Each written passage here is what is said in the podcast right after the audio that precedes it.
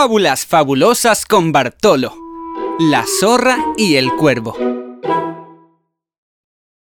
Cierto día, un cuervo divisó un trozo de queso que alguien había dejado en la ventana de una casa. Rápidamente se lo robó y voló hasta la rama más alta de un árbol.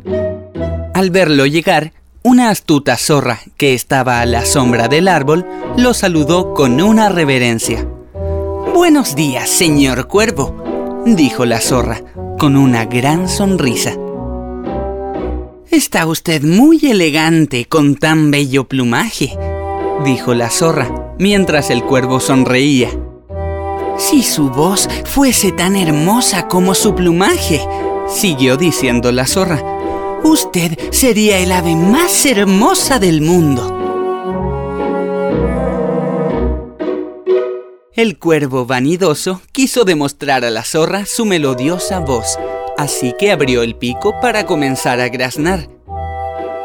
Entonces, sin darse cuenta, dejó caer el queso. Eso era justamente lo que quería la astuta zorra. Cogió el queso entre sus dientes y huyó a toda velocidad.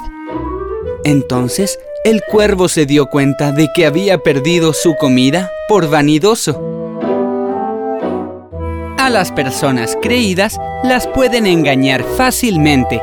Esa es la enseñanza de esta fábula.